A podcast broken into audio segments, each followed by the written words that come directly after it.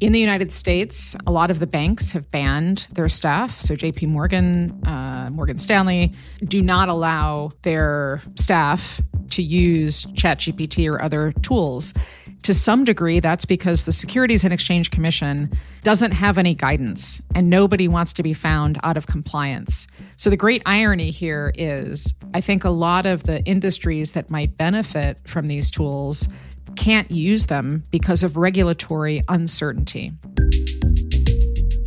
Hallo und herzlich willkommen zu einer neuen Ausgabe von Handelsblatt Disrupt, dem Podcast über neue Ideen, Disruption und die Zukunft der digitalen Welt. Mein Name ist Sebastian Mattes und ich begrüße Sie wie immer ganz herzlich aus unserem Podcaststudio hier in Düsseldorf. Kann künstliche Intelligenz eigentlich Hollywood-Blockbuster produzieren? Kann Bioengineering Krebs kurieren und was war eigentlich nochmal mit dem autonomen Fahren? Zu diesen und ganz vielen anderen Fragen hat unser Korrespondent im Silicon Valley, Stefan Scheuer, sich heute einen Gast eingeladen, den viele von Ihnen ebenfalls hier schon im Podcast gehört haben, nämlich Amy Webb. Sie ist eine der wichtigsten Zukunftsforscherinnen der Welt. Sie ist Gründerin des Future Today Institutes in New York und sie lehrt an der NYU Stern School of Business. Einmal im Jahr stellt sie einen detaillierten Bericht über die wichtigsten Tech-Trends des Jahres zusammen, den sie dann bei einer der wichtigsten Tech-Konferenzen in den USA vorstellt, der South by Southwest in Texas. Dieses Jahr spricht Amy Webb über die Ergebnisse ihres Reports exklusiv vorab mit Stefan Scheuer hier im Podcast. Und sie hat zu dem Gespräch auch ihre Europachefin Christina von Messling mitgebracht, die mit ihr gemeinsam den Bericht verfasst hat. In dem Gespräch geht es auch um die derzeit wohl wichtigste Frage. Was kann und vor allem was darf KI und was nicht? Im Silicon Valley ist in Sachen KI derweil eine Art Goldgräberstimmung ausgebrochen. Getrieben vom Erfolg des Textroboters ChatGPT ist ein Wettrennen um die besten Lösungen und Geschäftsmodelle auf Basis von künstlicher Intelligenz entstanden.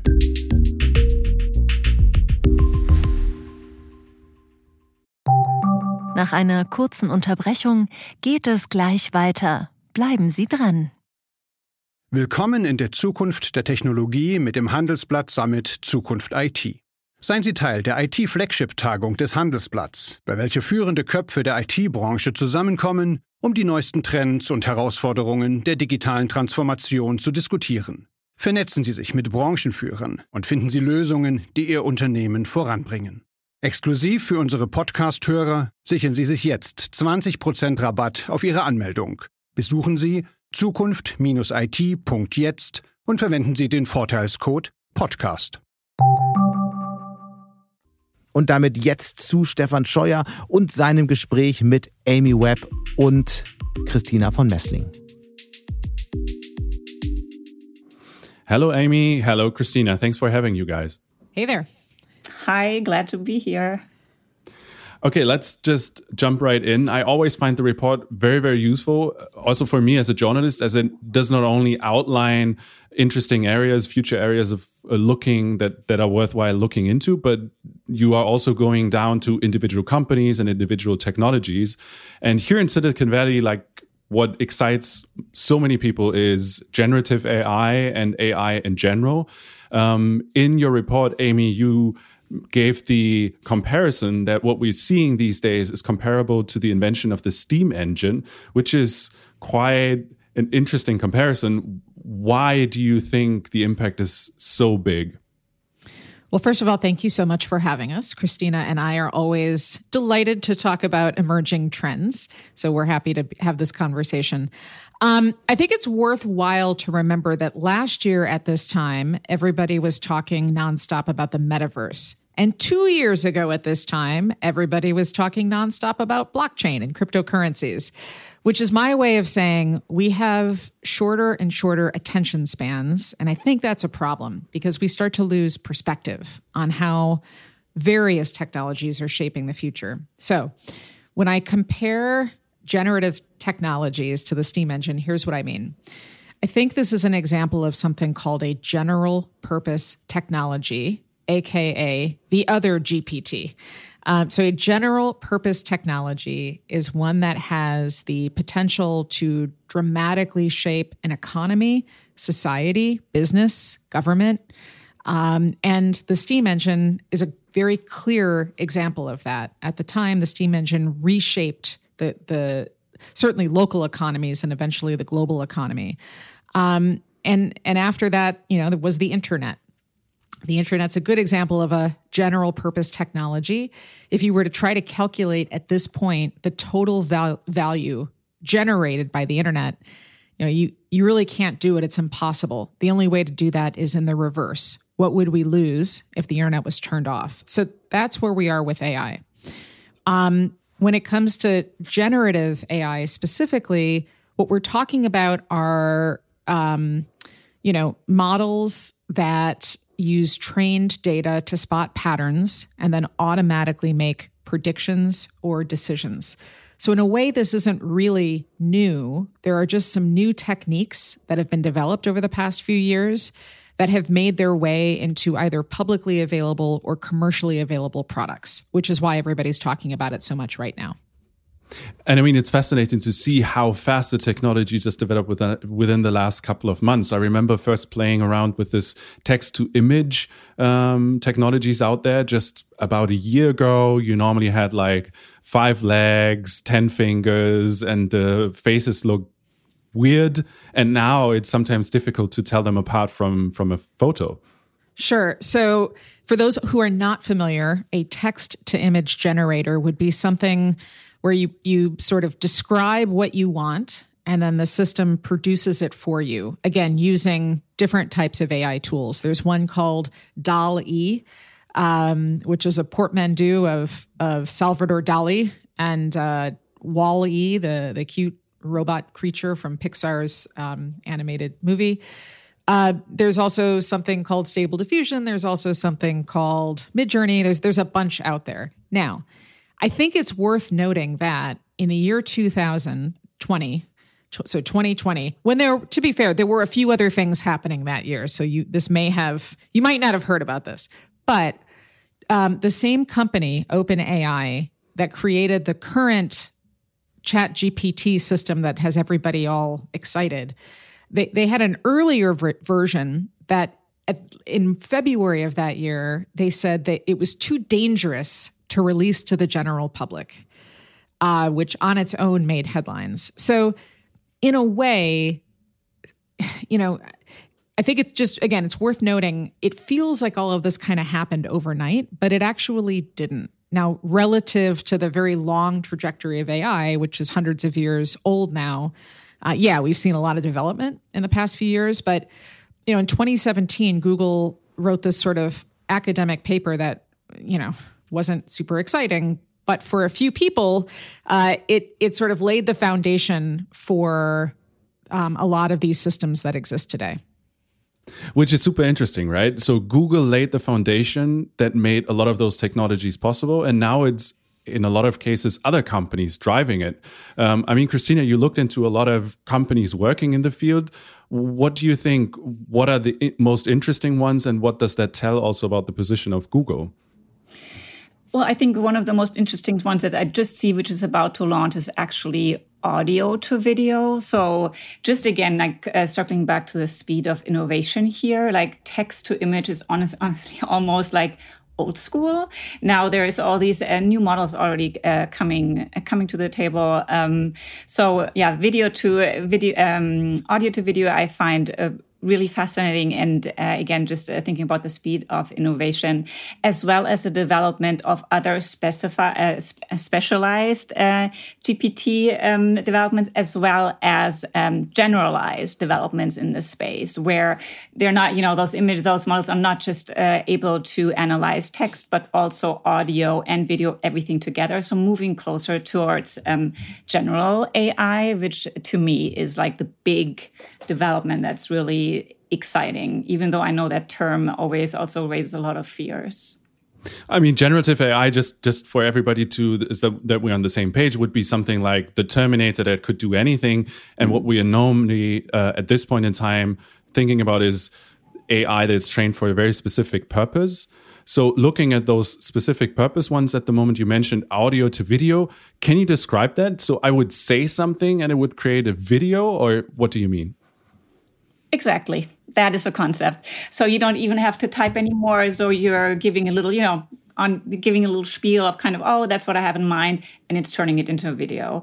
I think the video applications are still very um, in the very early stages. So no, I think there's no fear that there's going to be a feature film developments in the next, uh, you know, couple of years that are just going to be produced by AI, but just by judging the extremely exponential development of this technology, I think we're going to have really quality stuff sooner rather than later. Christina did, if I can just mention, in our in our trend report, we actually have a bunch of scenarios which describes sort of what if conditions are right and these technologies to continue to develop, what might the future look like? Christina imagined a very interesting future in which a feature film was, in fact, uh, created with the help of a generative AI system. Um, you want to maybe just talk about that because it's super interesting? Yes, thank you, Amy, for setting that up because that's actually one of my my favorite scenarios. So, just quickly, actually, in 2021, there was an AI that did develop or direct a movie, and I think it was at the Locarno Film Festival. It was at one European film festival. Please don't uh, don't judge me if it was the wrong one, but the AI actually produced. Um, a Federico Fellini style film. And it was still like supported by humans, but just alone that that AI was uh, called or did get a directing credit, I think definitely uh, was a major signal towards development in that particular industry and the usage of AI and the future role of creatives.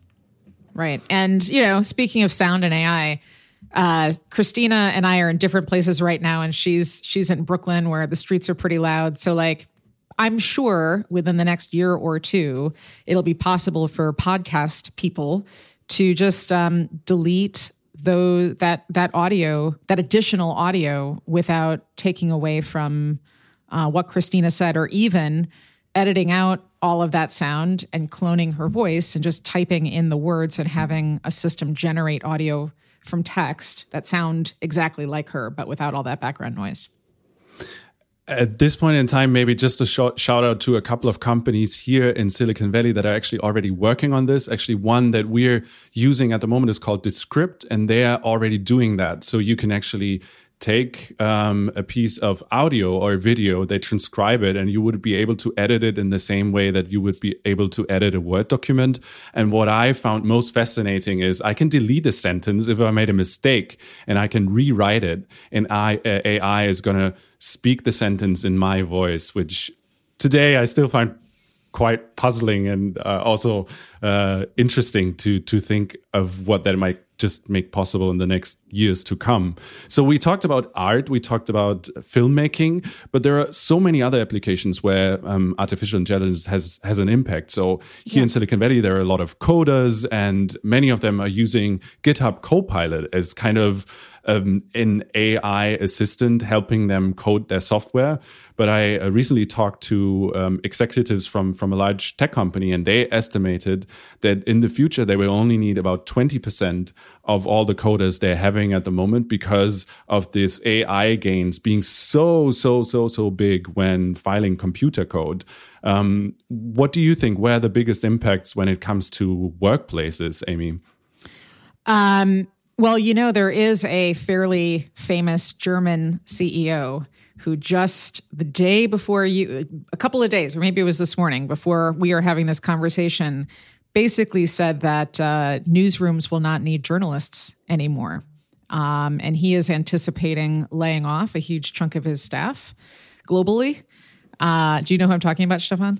Uh, I don't know. I didn't follow um, that. Yeah. So the uh, I'm trying to remember his name. He's the the owner now of Politico and Matthias Döpfner. Yes. Yeah. All right. Okay. Yeah. So um, you know, like we can just do this journalism stuff without any actual journalists because you can just write whatever you want. Listen, I have spent an extraordinary amount of time with lots of different generative tools. So, not just Chat GPT. I've been screwing around with because uh, I, I do write a little code on the side. So I've been playing with Copilot for a long time. And, um, you know, and, and outside of what everybody sort of has already heard of, there's also um, systems like Gato, which is a multimodality. So this is a system from DeepMind that's multimodal, multitask. So it can do. It's a generalist, um, generative AI, so it can do many different things at once. Part of the prob so so yes, I think at some point, hopefully, this will increase our productivity. But the one thing that I keep coming back to is that these systems are confidently wrong over and over and over again. Um, I've been, I, I, fed, I think this was Chat GPT, although at this point I can't remember which was which, um, just like a basic logic problem. And it explained the logic problem in great detail. And it was wrong. I mean, it had a very, like, it was very confident in the explanation and it was a very deep explanation and it was totally totally incorrect. Um, it, i had a copilot. I was writing some linux. It doesn't matter. I was writing a little tiny program and uh, you know it, it had some bugs in it. So i don't think we're at the point and i think most developers know we're not quite at a point where we can just allow all of this to replace humans. Um, I think as assistive technologies, you know, they're very useful. I think we're going to wind up spending a lot more time copy checking, like copy editing and fact checking and debugging than than we might have previously, which maybe means in in the one hand our productivity goes up and on the other hand our productivity goes way down because we're going to need to spend so much more time checking and correcting things. It's quite difficult sometimes to spot the real mistakes that come out of those systems. I mean, there's a whole theoretical uh, model behind this hallucinations, how they're called when when those uh, models produce errors. But um, maybe, um, Christina, you can take us through a little bit on how jobs might change. Um, you were talking yes. about how we have a co-pilot uh, for financial analysts, for commercial real estate developers, for lawyers. So, how is AI gonna change those jobs? So, really interesting that you're asking. I think one fundamental change uh, that these tools will bring is just moving us from becoming actually the creators to editors which I, I, know i'm coming I'm, I'm now using terminology that's more creative you know um, applicable to creative industries but you know we're giving a command ChatGPT is is spitting out the answer and then we need to you know that's our foundation and we need to edit. But it's for everybody who has written any anything knows that you know the creation process is extremely difficult and p- often painful. So I'm just curious how it will change us and our just um, mental abilities overall if we are outsourcing that work and shifting to another very obviously not worse or easier, but a very different skill set to editing. Wait, could, could, you could you just help us to better understand it? So I'm yeah. a lawyer. I get a case. I have to help a client, and I have my AI tool. So the AI tool is going to solve the case for me. I'm just going to proofread it, or what do you mean? No, but uh, for example, um, maybe the lawyer is giving a certain commands about, okay, these are the laws we should use. Please write the case out for me. So, and then, you know, obviously, so the foundation is done and then he's got, he's uh, going through or write the letter to the client for me. And then he is going to go through and then edit that and, you know, as chat GPT is becoming better and better, probably less and less edits need to be made. And especially as also like specific chat GPTs are being developed, you know, then those are being, uh, those are being able to produce more, more precise answers. So as an actual worker, we are more moving into the editing rather than the actual creation of materials of work. That's what I mean. And that's a very different skill set uh, in your reports, what you always look on is not only the technologies, but also the impact on business. So, mm-hmm. Amy, what would be your recommendation for businesses now thinking about whether this is going to have an impact and how they should react to it? Should they have like a chief artificial AI officer or what, what's the right approach? Well, I think that at the moment, some industries are hamstrung because of regulatory challenges. So, in the United States, um, a lot of the banks have banned their staff. So J.P. Morgan, uh, Morgan Stanley, um, do not allow uh, their staff to use ChatGPT or other tools. To some degree, that's because the Securities and Exchanges uh, Securities and Exchange Commission doesn't have any guidance, and nobody wants to be found out of compliance. So the great irony here is I think a lot of the industries that might benefit from these tools can't use them because of regulatory uncertainty. And so that impacts basically everybody in financial services, um, not just in the United States, but in Germany and really all throughout the world. Um, and when I talk about financial services, I'm talking about banking and also insurance, which is another place that this could be a, a tool for value creation. And instead, I think it's going to be challenging for those those places to use these tools. You know, we're on the cusp of APIs being developed. The business models are being created right now and you know if if because of regulation you're not allowed to use these tools that's fine don't use them but at least get together as a company and start thinking through strategy i don't think we need chief generative ai officers or anything like that i do think that um, the leaders of organizations executives who are charged with setting a five year strategic plan or a, a longer term vision for the organization, they do need to have familiarity with what these tools are and how they can be used. It it sounds simplistic, you know, you just ask a ask ask a system a question and it spits out an answer, but that's actually not what's happening. You're going to have to make decisions about uh, which data you allow uh, once these systems get white labeled, you're going to have to figure out what the implications are for your customers. And again, how you're going to generate value in the era of assisted computing. Because for a lot of industries, that's going to have to change just looking a little bit beyond artificial intelligence, there are so many other areas where a lot has been evolving within the past year and where a lot probably will be evolving in the upcoming month. One area that I find particularly interesting is robotics, because Amy, we have talked about developments in robotics throughout the past years several times. And there was this traditional notion that they would be taking off the deary, hardworking jobs. But looking at the situation now, we've seen this amazing advancements in artificial intelligence when, when it comes to creative works. Mm-hmm. But those traditional hard labor works, there are limitations when looking at robotics. I was recently in an Amazon facility and there's still thousands of people working there. So why is it so difficult to advance in, in those areas? I again, I think this is one of these cases where we had expectations and reality did not meet the expectations that we had. I think most people thought the robots are coming to take our jobs, right? So truck driving and plumbing and the trades. I think, you know, we certainly told our clients this, but like anybody who knows anything about activities requiring fine motor skills could tell you that there's just too much variability when it comes to training a robot to fix a thing or to operate a thing, right? And so if you think about construction sites or or inside of a home or an office, there's so much variation that you know, it'll be a very long time before we can get robots to replace humans. Now, what about places where you have repetitive tasks and there is less variation? So you mentioned Amazon and warehouses. Well, in that case, you know, what can a, a robot do faster, more efficiently, more safely than a human? Um, to some degree, it is repetitive tasks, but at the moment, it's still cheaper for a human to do them.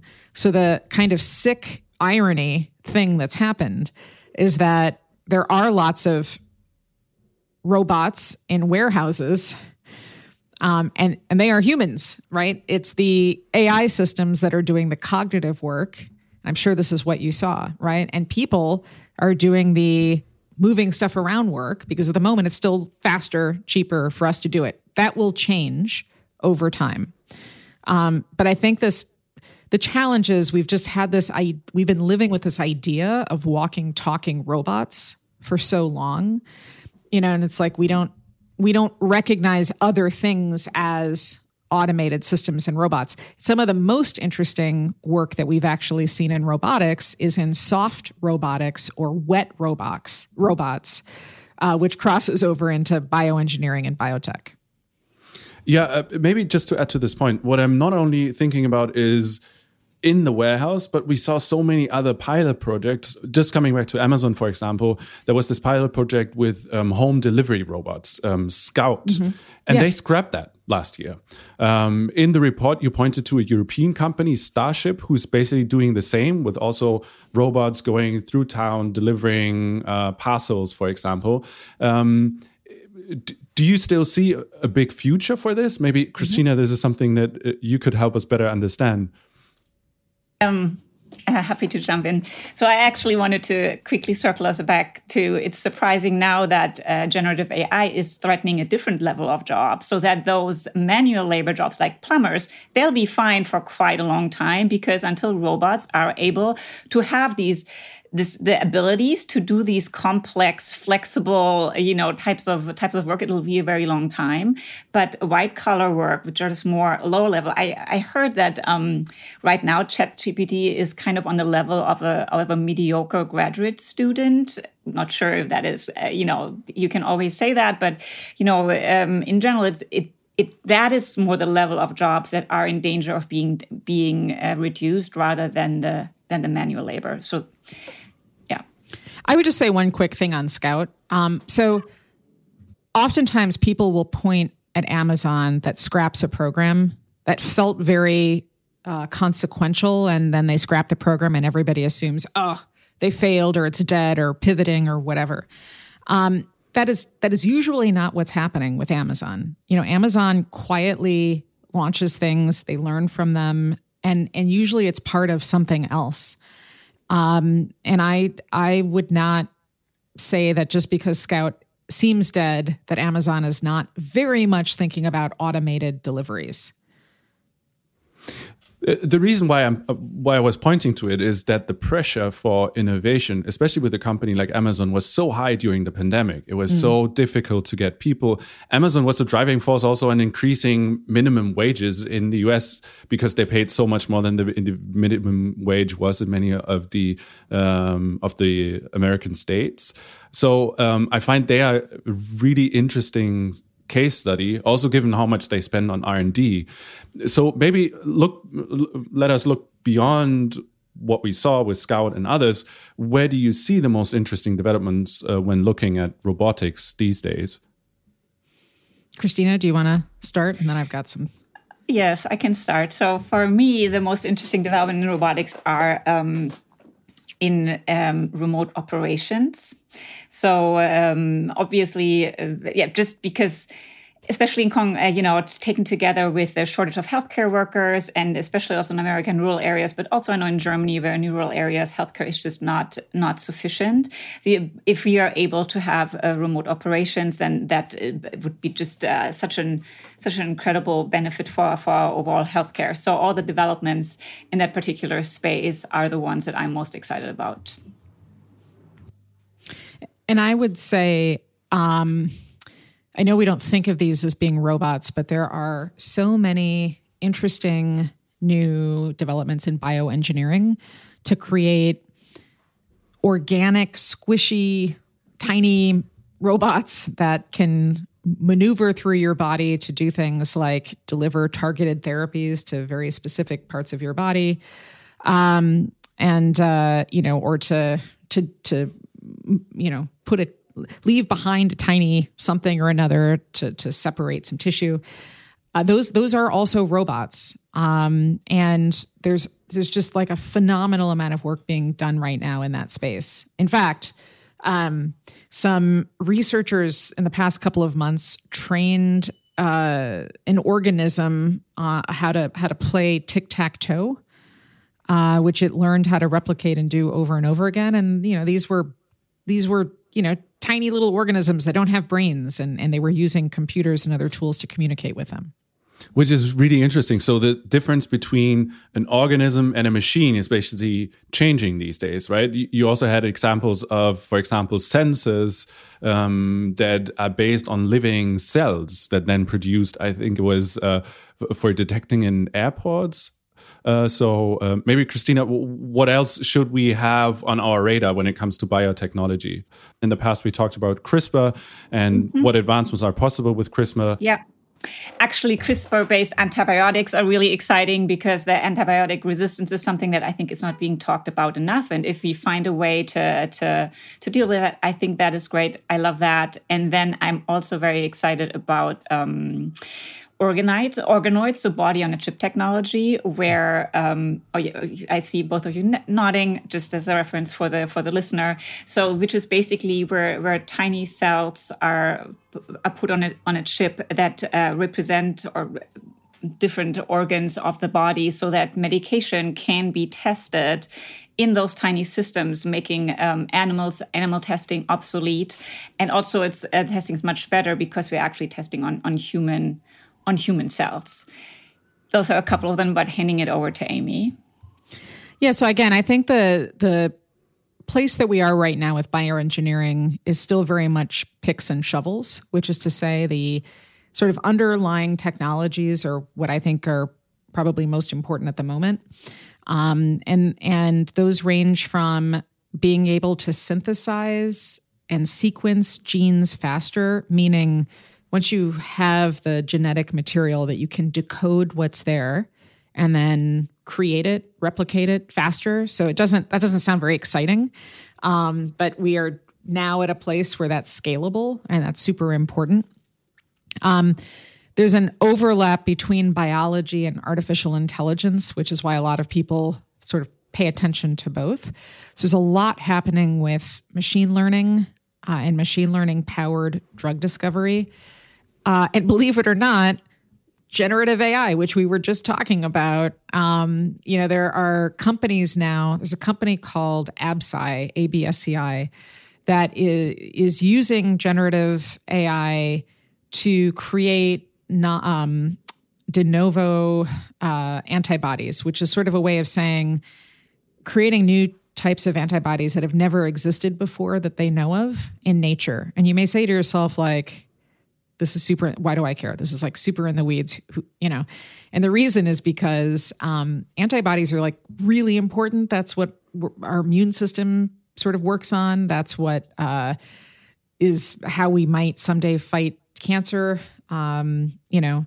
And being able to suss some of this out is super super important. So uh, we have um, gene editing. We have gene therapy so, um, what are the most interesting applications when just thinking, oh, there might be somebody might be prone towards a disease um, to to really fix it?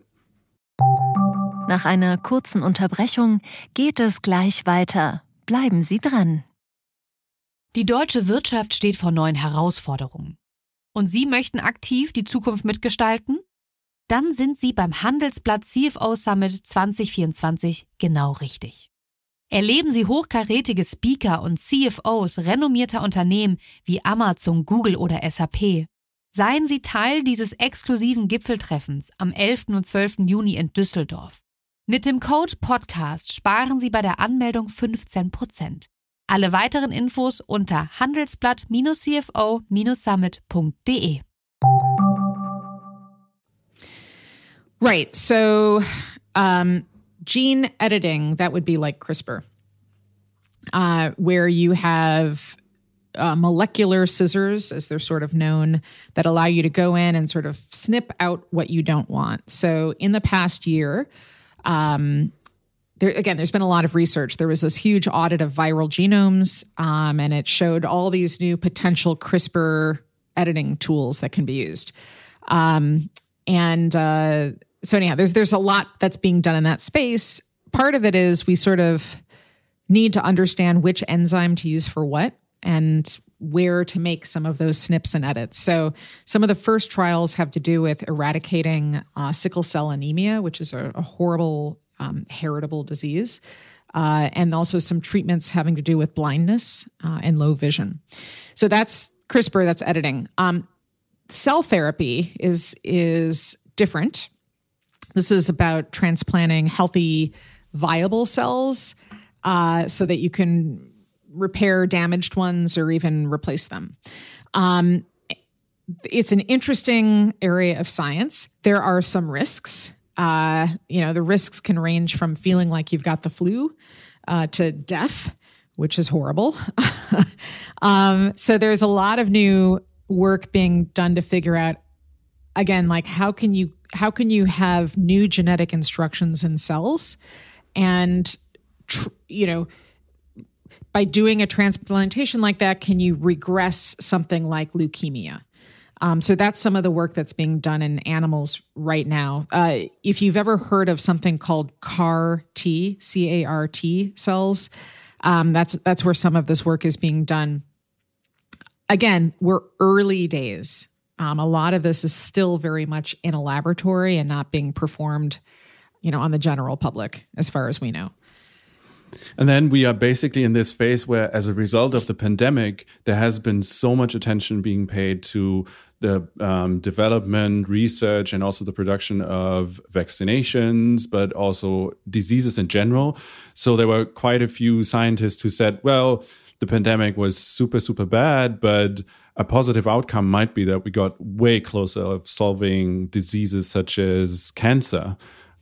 Is that yeah. true? What's your take on it? Well, I don't know that we're that much closer to solving cancer. I think the difference is, you know, again, our regulators, both in Germany, which has very strict regulators, by the way, and in the United States, they they don't want to flip flop. They don't want to change their regulations constantly um, because their their job really is to make sure that people are safe um, and that communities are safe. So that's great. We don't we don't want them changing their mind a lot.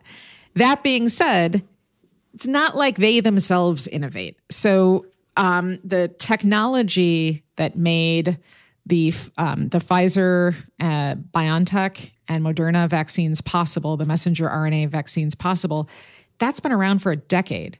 The problem had was regulatory hurdles and investment and use cases. You know, unfortunately, sometimes we have really powerful technologies, but regulators kind of don't have a they don't have a playbook for how to regulate those things because they've never seen them before. Uh, and that stifles uh, movement into the market. So I don't know that we're that much closer to having a, a cancer vaccine. We do, however, now have an enormous set of new tools which will allow us to get further ahead. Um, and I think that that also sparked, certainly in the United States and in other places around the world, renewed desire to invest in biotech. So the um, Biden administration announced an executive order, uh, which is going to clear the way for funding and in research and in biotechnologies and bioengineering, which the U.S. sees as a fundamental part of its economy going forward. But we are also seeing that in China. Uh, which is in the process of reorganizing its government as we speak, but we anticipate that being one outcome. Um, and we're also seeing huge investment in the Middle East and in Saudi Arabia in particular um, into some of these technologies. So I think we're going to start to see. I, I think, if anything, the the virus acted as a catalyst for a lot of this. So we've been mostly talking about how it could help treating diseases, but there are also quite a lot of people looking at those technologies to increase their lifespan. Longevity has been one of those topics uh, that's out there for quite a while, and there have been some recent interesting developments. What do you make of it? Is it is it something feasible that the idea was always, I don't know, we might reach a point in our lifespan where we would be able to increase our life longer than we would originally have to live. Um, is this feasible? Well, but we've done that right now, right? I'm in my late 40s. And if you go back in time 200 years, I would be an, an elder right? Um, you know, uh, and and I've got friends who are my age who are having babies. So my my point in saying this is that we've always innovated science and technology for the purpose of life extension. That has always been the case. That will very likely always be the case going forward. I think what we are on the cusp of right now is something that is maybe just more exponential. So not increasing life by spans by maybe 2 to 5 years, but potentially by you know, 15 to 20 years or even longer than that. So a lot of this research is sort of asking can we think of aging as a pathology that can be treated versus sort of an inevitability? And there is more money being poured into this right now. I mean, unimaginable amounts of money being poured into this uh, relative to other emerging areas of science and tech. I'm seeing I'm seeing investment rounds, public and private, like that are nothing like I've seen before. Um, billions and billions and billions of dollars. I mean, we're living at the moment. Um, I think the official forecast for uh, men and women in the US are around 30, uh, 85 years. Um, what do you think? Are we going to see a breakthrough thinking about the this exponential growth that you've been mentioning? How long are you going to live? Like, what, what time span uh, are you looking at? Stephan, what kind of futurist do you think I am here? We don't make predictions, we make preparations. So, along that line, um, I think that's a lot. That that explains a lot of what's happening. I think there will be a trickle down impact if we play our cards right, and hopefully this will improve health outcomes for everybody. But if we don't organize ourselves correctly, then I think this just increases the the sort of socioeconomic divide even further. And you wind up with people who are able to live longer, healthier lives um, because they can afford it and everybody else who just doesn't become the recipient of this of this research. So we're back to the moral question, right? Um, but thinking about the moral question, there is also another one, like another technological area where a lot of development has been taking place, and this is this human brain um, interface where uh, we, for example, had um, well-known companies such as Neuralink, who originally announced their first trials, human trials, for last year, and they have been postponed. Um, do you think in this area there will be a lot of development? I mean, the idea is not only that blind people might be able to see, but that all of us might have a more intuitive way of getting information or um, sharing information. I mean, with who though? We're, you know, here's the thing like, I don't, nobody needs Neuralink to communicate with a tech company. We are already doing that. And a lot of the early brain machine interface technology was really designed not for commercial use, but for stroke victims. So people who have stroke or Parkinson's who cognitively still have the ability um, to move their bodies or to speak, but just have there's a disconnect between the the, the muscles or the neuromuscular system and, in the brain. I think one of the interesting developments in that space uh, is the development of the uh, of the bionic nose. Uh, I know that uh, you wrote about that, which I, I think is interesting. So, about uh, the nose has been too complex to replace because um, just it's so many. There's like a trillion different smells, and like you can't fit that many sensors on a on a small chip.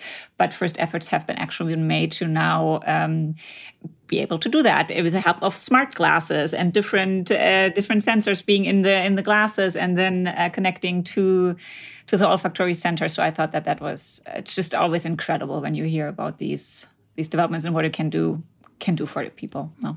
When I was at the CES conference, there was one startup presenting this kind of nose experience, and it was basically just like um, something blowing into your face, and it was a really horrible experience. So I, I think uh, it would be really nice if there would be a better way of experiencing scents uh, than uh, I don't know have a perfume being sprayed into your face. well, I can give you a little preview of something I'm going to talk about at South by related to s- scents if you want. Yeah, please do. Um, so there again in the sort of weird Venn diagram of bioengineering and generative AI, Google has created a new database that predicts smells, um, including things like body odor so and like it, this is actually really really complicated to do because you have to know the molecular structure of all of these different things so so again they've like figured that out now the question is what why would you do that and one early example is mosquitoes if you can figure out what mosquitoes don't want to smell then you could potentially generate that smell and keep the mosquitoes away, which would be awesome.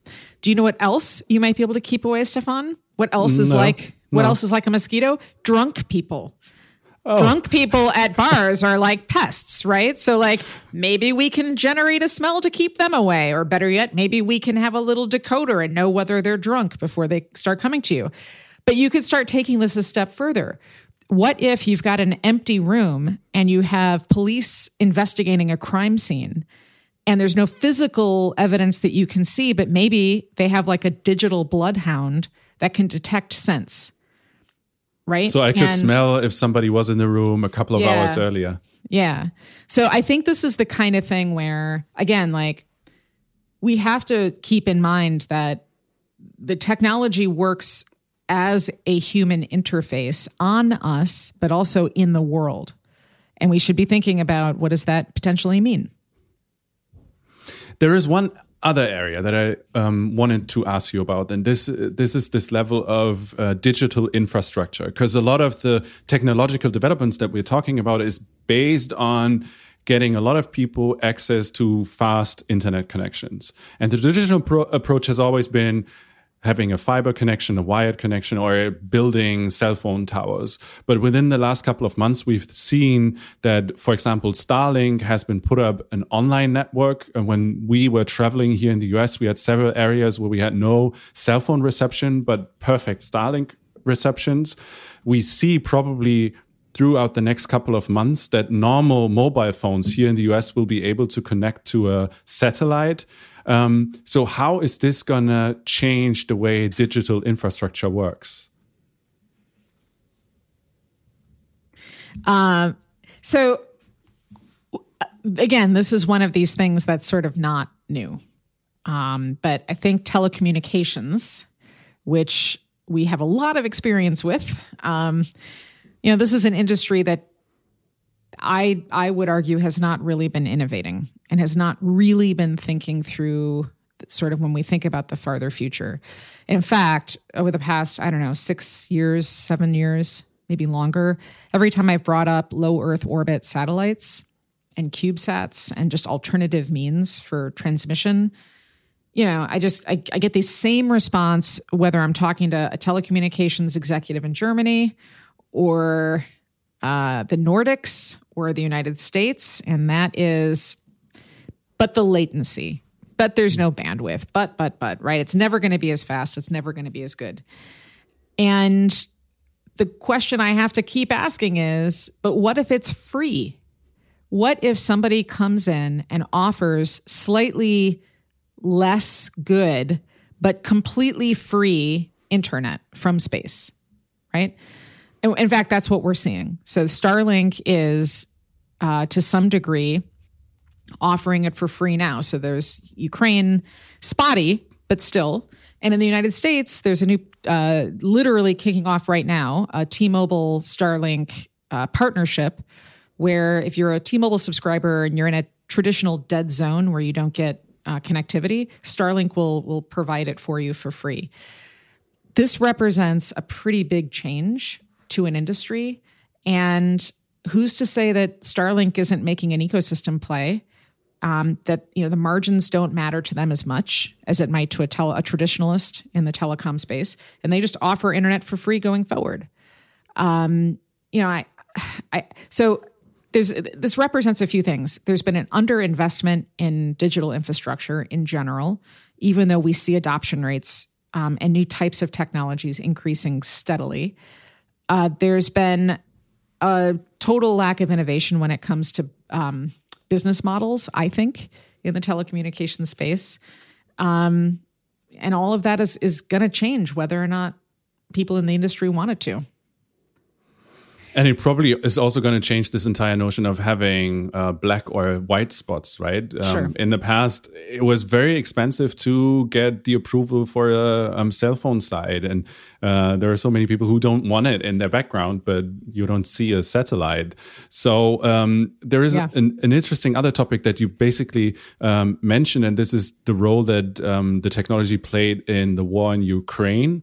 So we have a um, much wider overlap between a private company and a state actor.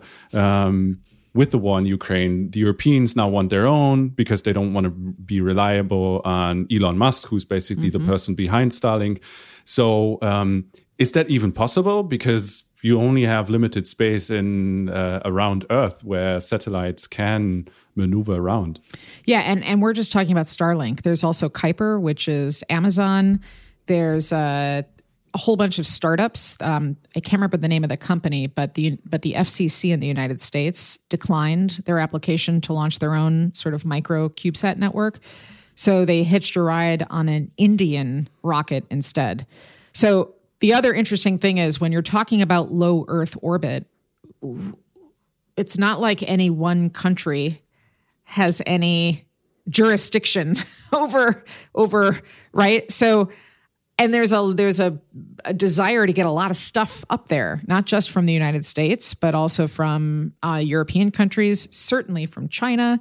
So you know we could wind up with a mess. And actually in the trend report there's an entire chapter just on space and the challenges that some of this will start causing um, if we don't figure out ways to coordinate yeah, we also see it at the moment, for example, with the spy balloons. I mean, we had this whole mm-hmm. discussion about is China spying, and suddenly there were so many people pointing to, oh, there is a balloon, there is one. Right. So um, the space above us is getting increasing crowded, huh? It is getting increasingly crowded. Sorry, just to uh, insert myself here quickly.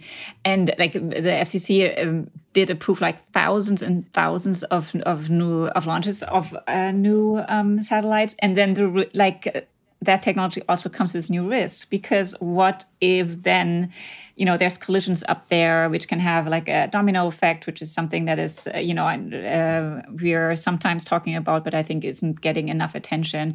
Also the environmental effects of uh, having those um, so many satellites up there just from the launch the kerosene in the atmosphere as well as then the dissolving of the materials are also things that if this is becoming um, now suddenly a major form of um, uh, connection that we need to take into consideration. Yeah, um, especially thinking about the whole number of satellites that you need in the low Earth orbit to have a worldwide system. I think Starlink is looking at 20,000. Kuiper from Amazon, they want to do it with about five. Um, but you would definitely need a huge number. There's one last topic I wanted to um, talk to you about, and this is a traditional one that ha we have been talking about in the past years, but where we've seen a lot of development. What I'm talking about is autonomous driving. So for years and years, companies and um, namely Elon Musk has been forecasting the start of fully autonomous um, taxi services that has never materialized. But living in San Francisco, now we have two startups that are actually without driving drivers driving around the city. Um, Waymo, um, Google owned startup, and uh, Cruise, the GM owned startup. So, um, how do you see this field? Are we now maybe after this phase of um, uh, a more conservative view on what's going on at a breakthrough? Are we going to see robo taxis? Yeah, I uh, listen. I don't know at what point everybody got together and decided that Elon Musk's predictions were were rooted in any kind of data or evidence. I, I, you know, I don't get it. Uh, I don't get him. I don't get everybody's fascination. I don't get it. So okay, it was not only Elon Musk um, um, talking well, about was, the start of robo taxis. It was a lot of him, um, and and his voice does carry quite a bit of weight. So let's think through what what would it take for us to have fully autonomous taxi fleets. The technology would have to be ready. The technology we're talking about a significant and fundamental shift in how uh, technology works. So that's going to take a little bit of time. I think we've made great strides, but um, th- again, there's a lot of variability, and we have very powerful computer vision recognition systems right now. But it's still there's you know there's a lot that has to be done. So that's the first thing. Um, the second thing is we have a lot of different types of urban areas. So it's much more probable that um, fully autonomous vehicles would operate like between Santa Fe and Phoenix, where you have long stretches of highway and not a lot of interesting things happening, versus inside of New York City, where uh, just two days ago, I was in a car. I do a lot. I do, like I do a lot of scenarios thinking just all the time. So I was, I happened to be in the car and I was like, okay, well, what would it take for fully autonomous vehicles to work in uh, Manhattan around our office? And uh, there's so much, there's so much um, that's variable. And the thing that made me think about this was I hate these delivery drivers that are now using electric bikes on the sidewalk, which is totally not where they're supposed to be. And I almost got hit with one the other day. Um, you, you have the introduction of tourists, people walking when they're not supposed to. So anyhow, I figured the only way this would actually work is if at a crosswalk, um, walls go up on each side to prevent anybody from crossing the street. Anyhow, I, I kept going on and on and on, thinking through, and finally, I got I got to the the um, the end, which is I don't think there could ever be fully autonomous vehicles in New York City. Um, Interesting. I mean, they yeah. are already on the streets here in San Francisco, right? Uh, you would have to have conditions such that the technology will work effectively. And then also, you have to have regulators and you have to have insurers and financiers. I mean, you just, it's a huge ecosystem. And whether the tech might move fast, but the insurers might, you know, understandably move super slow. So mm. Elon can say whatever he feels like, I guess. Um, but I would be like, if I'm mapping out the time horizons, I would be looking at other things besides just the technology. Interesting that you're quite um, quite conservative when it comes to this, because um, in this field we also have a couple of German companies. So in the report you also mentioned Mercedes, who got the first um, approval for level three, meaning the car is doing most of it, but still you need a driver behind the wheel. And if it crashes, Mercedes is actually going to pay for it. So there was no insurer. They are the company who are bearing the cost because they're so confident that it works. We're going to find out if that's uh, also the case for the long run. That was super, super interesting. We covered a lot of ground, many, many different topics. Um, I learned a lot, and um, I'm looking forward to touching base with you guys in maybe a year when we can see what actually materialized of what we talked about today. Thank you so much. Thank you, Amy. Thank you, Christina. Thank you so much. It was great to be here. Thank you. Und damit sind wir auch schon wieder am Ende von Handelsblatt Disrupt. Wie immer freue ich mich über Kommentare in der Handelsblatt Disrupt LinkedIn-Gruppe oder senden Sie mir gerne eine Mail. Die Details finden Sie in den Show Notes. Danke an dieser Stelle auch für die Unterstützung von Lukas Tepler und Regina Körner und Migo Fecke von professionalpodcast.com, dem Dienstleister für Strategieberatung und Podcastproduktion. Wenn Sie grundsätzlich immer auf dem Laufenden sein wollen, dann testen Sie doch gerne unser Handelsblatt Vorteilsangebot. Damit lesen Sie die aktuellen Artikel plus alles aus dem Archiv für vier Wochen für nur ein Euro. Schauen Sie doch einfach mal nach unter handelsblatt.com slash Mehrwirtschaft. Die Details dazu finden Sie in den Show Notes. Wir hören uns dann nächste Woche Freitag wieder. Bis dahin wünsche ich Ihnen interessante digitale, aber natürlich auch analoge Zeiten. Ihr Sebastian Mattes.